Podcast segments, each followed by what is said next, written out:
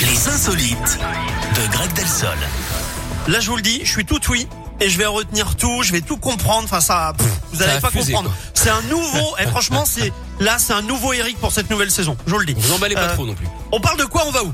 Demain, c'est la rentrée des classes, Eric. Hein. Oui, bien sûr. Pour se mettre dans le bain, on part aux États-Unis où un enfant n'a reculé devant rien pour venir à bout de ses devoirs de maths.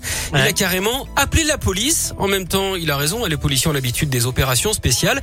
Le garçon appelait pour des soustractions et l'opérateur, plutôt sympa, a accepté de lui filer un coup de main pour cette épineuse énigme 5 moins 5. Même vous, Eric, hein, vous Zéro. connaissez la, réponse a priori, voilà.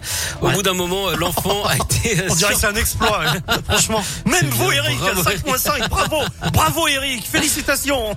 Cette saison commence magnifiquement pour vous. Au Ah bout oui. d'un moment, l'enfant a été surpris par sa maman, forcément très embarrassée hein, par la situation.